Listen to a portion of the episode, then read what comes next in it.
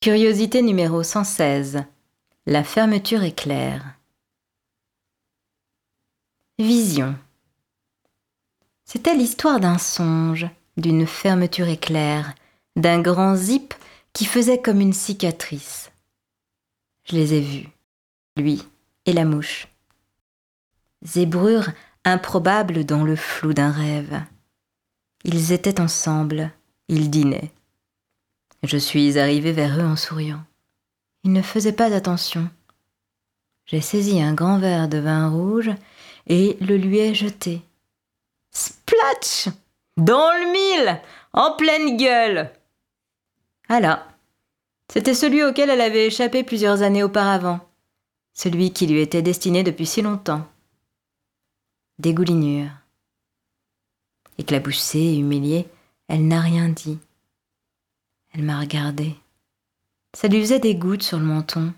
Je souriais, tranquille, et tellement sereine, inaccessible. Elle n'a pas fait un geste, même pas celui de s'essuyer. Le choc, certainement, elle n'a pas bougé. Elle me savait juste et dans mon bon droit. Dorénavant, il lui faudrait vivre avec cette tache coulante de pourpre et de vinasse. Je me suis retournée et je suis sortie apaisé, fier de ce geste.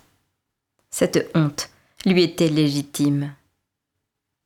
À ce moment précis, j'ai revu le visage de F, enfin les quelques traits dont je me rappelais, et j'ai été profondément heureuse qu'il m'ait fui. Rien n'avait été gâché. J'ai tiré d'un coup sec, refermé la plaie, sauté dans mon sommeil. Game over. C'était l'histoire d'une cicatrice, d'un grand zip portant deux nouveaux noms et qui me coûtait cinq ans de vie, cinq ans d'inabouti, cinq ans de chimère. Fin de vision.